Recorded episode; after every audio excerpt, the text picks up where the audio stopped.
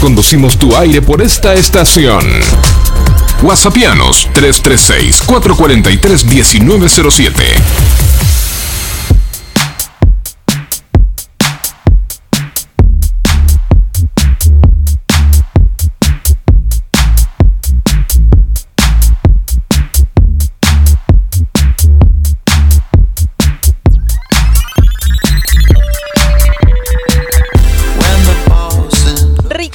Con nosotros, historiador. Buen día, Ricardo, ¿cómo estás?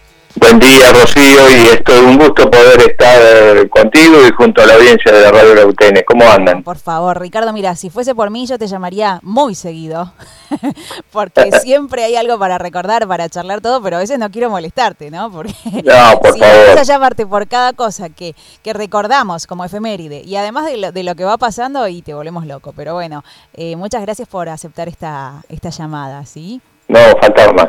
Vos sabés que se armó un importante lío, polémica en realidad, en torno a eh, la renovación de la Plaza Mitre y la em, destrucción del monolito que estaba en el centro de la plaza, ¿no?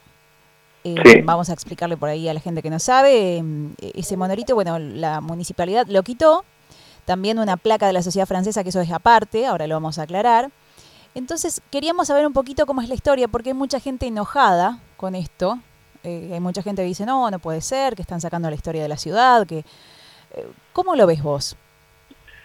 Bueno, eh, lo mío es simplemente... Teniendo en cuenta todo lo que sabes de la historia de la ciudad. Ahora sí. gracias. Lo, mío es simplemente una opinión. como, como historiador, yo no, no integro ningún consejo de, preservación del patrimonio, ninguna comisión de, preservación, ni, ni soy asesor, ni nada. Yo vivo aquí en la Emilia, vivo de mi jubilación, colaboro con los medios en forma gratuita y, y, yo me entero de las cosas como se entera el resto de las personas a través de los medios. Y bueno, tengo que admitir que ayer para mí fue este, una sorpresa enterarme de que dentro del plan de puesta en valor de la plaza hubieran quitado eh, una pirámide, que era un monumento construido en 1998 durante la intendencia de, de Corral, con motivo de celebrar lo que se interpretaba eran los 250 años de la, de la ciudad. Eh, a mí particularmente, en lo personal, eh, ese, ese monolito nunca me gustó porque no, no alcanzaba a descifrar si era una pirámide, un monolito o qué. Sí, bueno, eh, y, pero bueno, eso es un detalle, ¿no? Pero sí, sí. Claro, pero sí, bueno, lo, lo que yo puedo... No terminaba de convencer, ¿no? Eh, estéticamente hablando, pero bueno. No, claro, y yo hubiera optado, y, y en su momento creo que lo hice saber, por reconstruir la columna que estaba en ese lugar, que había sido construida en 1890 y que fue derrumbada en 1956. Pero por cuestiones económicas y para salir del paso y dejar testimonio, hicieron ese monolito. Que en, mi criterio profesional, en mi opinión personal, no es un monolito histórico, porque no forma parte de, un proceso histórico y recuerda algo que yo pude demostrar a través de, mi investigación y mis publicaciones algo que no existió, porque la Fundación de San Nicolás no ocurrió y eso está demostrado en el libro San Nicolás sin fundación y después ratificado en los dos tomos de la historia de San Nicolás de Ricardo Severri. De manera tal de que para mí era una simple construcción. Yo cuando se construyó eso, bueno, perfecto, fue una decisión política de dejar testimonio de eso y ahí quedó. Nunca impulsé la, destrucción, ni la movilización, ni el traslado, ni nada. Y bueno, ayer me entero de que dentro de las obras de refacción eh, quitaron ese monolito, que para muchos eh, tiene un simbolismo porque las, los monumentos con el tiempo eh, van adquiriendo un simbolismo y con el paso de muchos años forman parte de un proceso histórico. En este caso en particular, este monolito tiene, si mal no saco la cuenta, 23 años de antigüedad.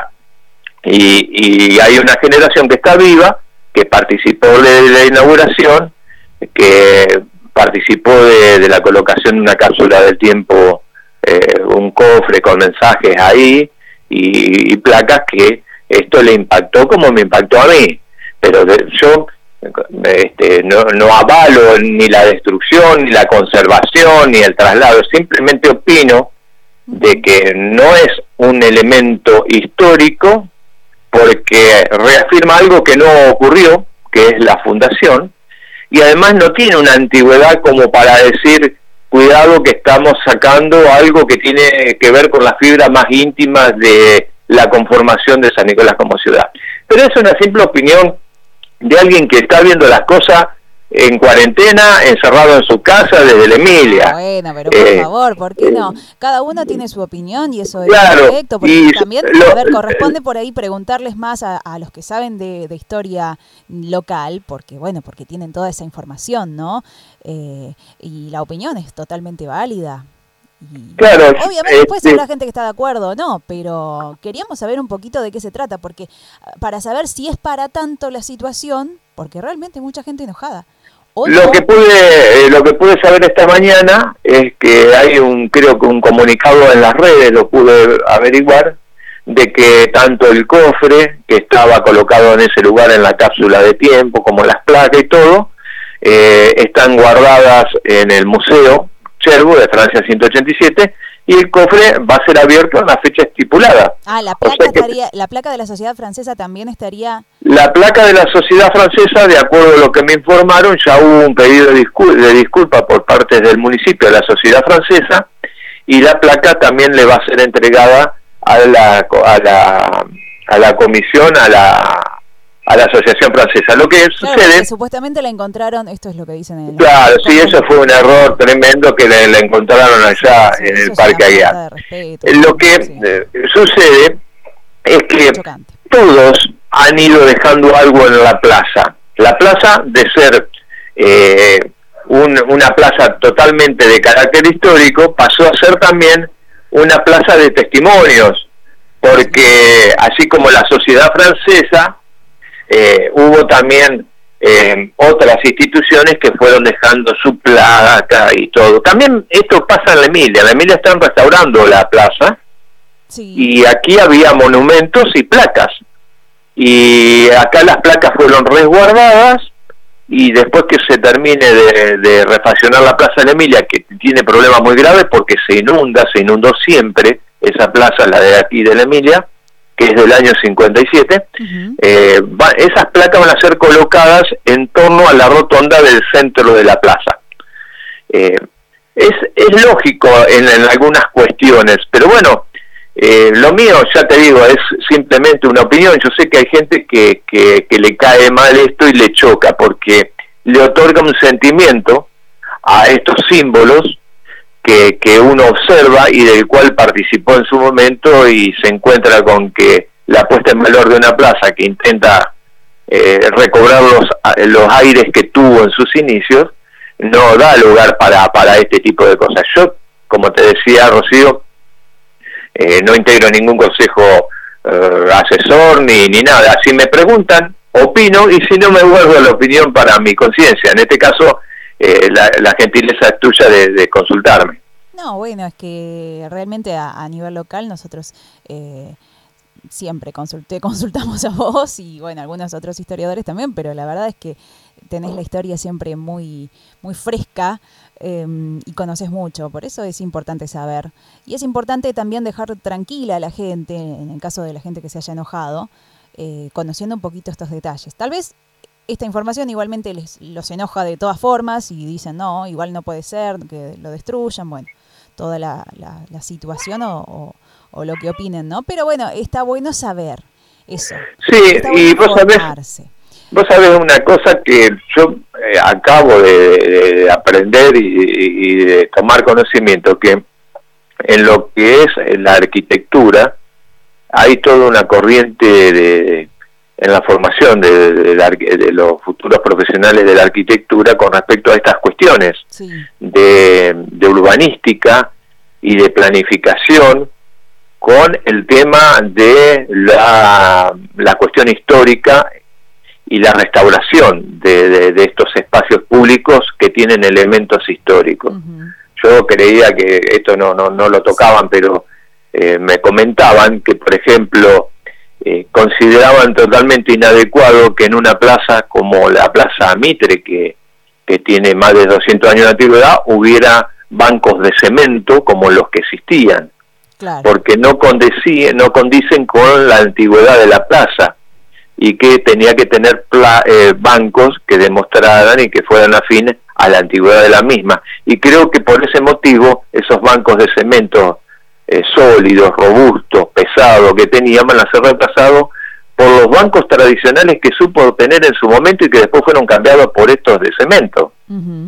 O sea, eh, hay también eh, toda una, escuela de arquitectos que se ocupa de, del recupero de histórico y estudian estas cuestiones, que yo verdaderamente no sabía que existían.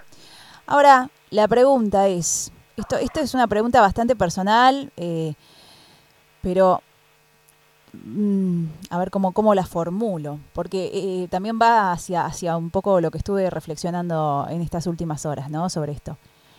Eh, ¿vamos a estar em, manteniendo siempre todo igual por todos estos años? O sea, a lo que voy. Em, no sé, es para, para reflexionar, ¿no? Porque a veces uno eh, dice, no, que lo y vos dices, pero vamos a seguir siempre igual. Está bien preservar algunas cosas, ¿no? Históricas, que, que realmente eso considero que siempre debe ser así, pero digo, es como, tenemos que dejar todo como estaba en el año, viste, no sé, en ciertos años. Eh, claro. Digo, eh, también un poquito, vamos avanzando como humanidad, vamos avanzando como sociedad, y con ello la infraestructura.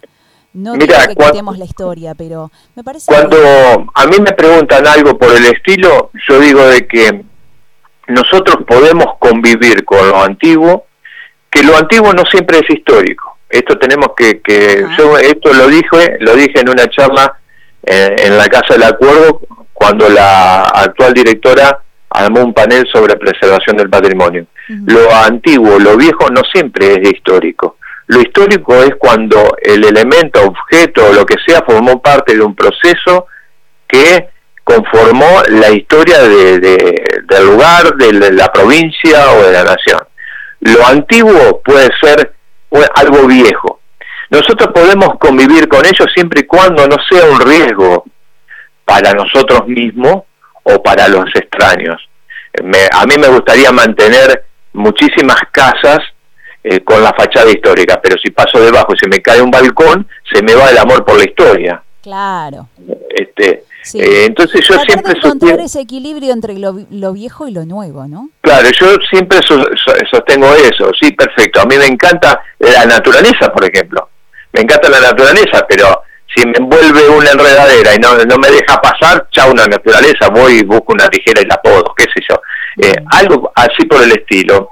en Europa, en Europa es mucho más complicado porque tiene una antigüedad mucho más, eh, más que la Argentina y los arquitectos y los planificadores y los urbanistas chocan permanentemente ah, con esta cuestión. Bueno, en Roma, por ejemplo, eh, tengo entendido que no pueden eh, agrandar la línea de subte o de metro, como le dicen ellos, por, por tanta riqueza arqueológica, ¿no? Y, y, de la humanidad. Claro.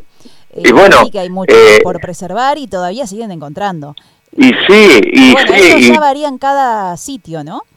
Y aquí en San Nicolás, en las excavaciones que a veces se hicieron para construir los, enormes edificios que hay, en cada construcción encontraban restos de gliptodontes y de otro animal histórico que a veces no lo declaraban, no lo denunciaban para que no fuera frenada la obra. Mm. Y eso se perdió. Entonces, es difícil eh, convivir con, con, lo antiguo, pero que lo antiguo, eh, o lo viejo, o lo histórico, no me impida a mí vivir con seguridad de que no me va a pasar algo. Mm. Eh, a mí me encanta la casa de Félix Bogado, por ejemplo. Bueno, nosotros pasamos por calle Francia, vemos la parte trasera de la vivienda que fue la comandancia militar de José Félix Bogado que a lo mejor a simple vista no tiene un gusto estético porque vemos la parte posterior de lo que era la comandancia. Y es la casa más antigua de San Nicolás.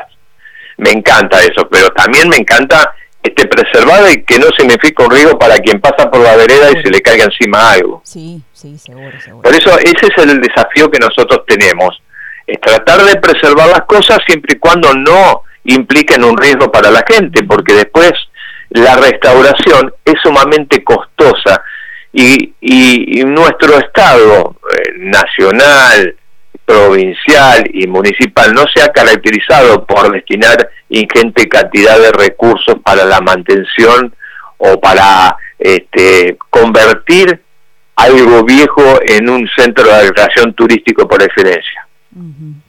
Sí. Bueno, Ricardo, la verdad muy completo, ¿eh? como siempre, todo lo que nos contás, nos quedaríamos charlando, pero horas. La verdad eh, no, yo, te agradezco a, vos por, por, esta gentileza y bueno. No, eh, bueno, ahora escuchamos, eh, conocemos un poquito más de esta historia.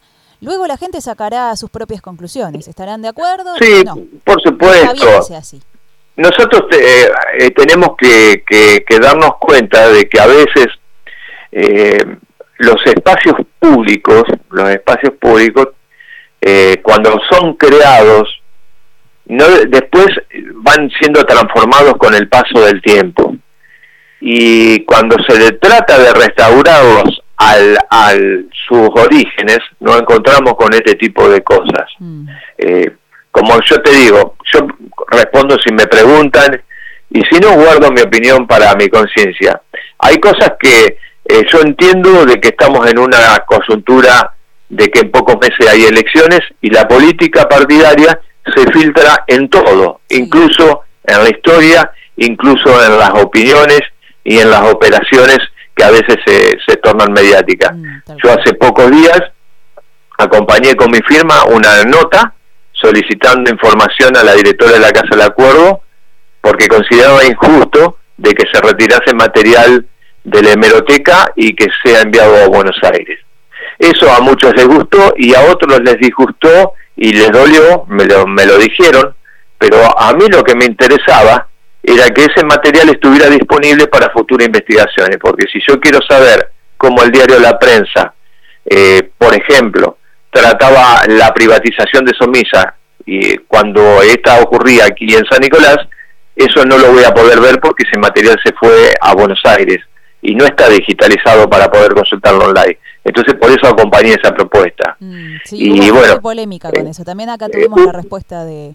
claro, claro. Entonces, eh, a mí me preguntaron en ese momento, me preguntaron, yo estaba acá y me llega la consulta si acompañaba con eso y a raíz de eso y a raíz de no poder consultar más el material de biblioteca decidí acompañar con, con mi con mi firma eso. Y eso impulsó a de que muchos ayer me preguntaran cómo vos manifestaste tu opinión en, con la firma de una nota y ahora no decís nada.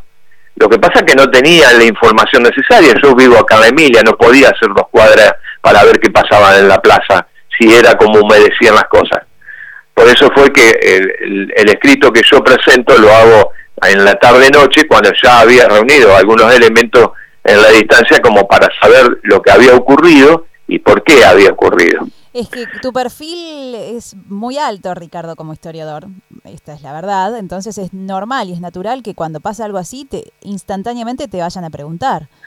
Bueno, te agradezco el concepto. Yo, eh, este, en la medida de lo posible, eh, trato de dar mi opinión. Yo sé que es imposible, es imposible agradar a todas las personas y satisfacer todas las necesidades. Si supiera la cantidad de consultas que recibo por día con respecto a las cosas más insólitas de la historia y hasta tareas escolares de secundario que las madres no saben hacerle y me la mandan, este, es imposible vivir tranquilo. Pero bueno, en este caso particular yo dije, eh, no le voy a escapar al bulto, voy a dar mi opinión eh, yo no tengo compromisos con nadie, este, vivo de, mi sueldo, de mi jubilación y, bueno, es mi opinión y respeto a que, la opinión de aquellas personas que se sientan dolidas, que... que, sí, vi que opinaban en tu comunicado, vi que, que tenías opiniones de todo tipo color, gente que estaba a favor y gente que con mucho respeto, eso es lo que leí y está bueno, vamos a rescatarlo. Profesor, no estoy de acuerdo, le decían, pero bueno. Claro, eso, eso... Y siempre que sea con respeto, eh, bueno. Pero por supuesto, eso es lo que yo siempre... Eh, trato de preservar, que no se pierda el respeto por las opiniones disidentes. Y bueno, en este caso particular hay un abanico de cuestiones. Y yo reconozco también este, cuando hay una intencionalidad, porque muchos que, que eh, acicatean esta cuestión eh, callan frente a otras. Eh, y cuando la firma del documento, de la nota, la carta, no la firmamos muchas personas. y yo sé que hay, hay uno de los comentarios que me indican de que, es un, que, que esto que me piden la opinión es un pase de factura por mi posición tomada con respecto a la Casa del Acuerdo. Que lo asumo, lo asumo totalmente, porque considero de que es de interés que los historiadores tengan acceso a las fuentes de información. Y en este caso en particular también asumo esta posición de decir de que ese monolito estaba sustentando algo que no estaba comprobado eh, científicamente, ni documentalmente, ni nada por el estilo. Ahora, de ahí a promover su destrucción, su traslado y todo, hay una distancia enorme porque yo no fui consultado, yo me entero de todo esto por los medios y simplemente doy mi opinión al considerar que esto no era un elemento histórico, por las razones que te expliqué anteriormente, y que bueno, son medidas de tipo políticas eh, que se toman y quienes tienen que responder más que nada por esto son quienes lo deciden. Exactamente. Ricardo, te agradezco un montón la comunicación. Esperamos comunicarnos, valga la redundancia, muy pronto. ¿eh? bueno, cómo no, Rocío, a tu disposición. ¿eh? y que pases un feliz eh, y buen fin de semana. Igualmente, Ricardo, nos hablamos. ¿eh? Un Gracias. abrazo grande. Hasta, luego. Ricardo Primo con nosotros, historiador, ahí está. ¿eh? Realmente muy enriquecedora la charla.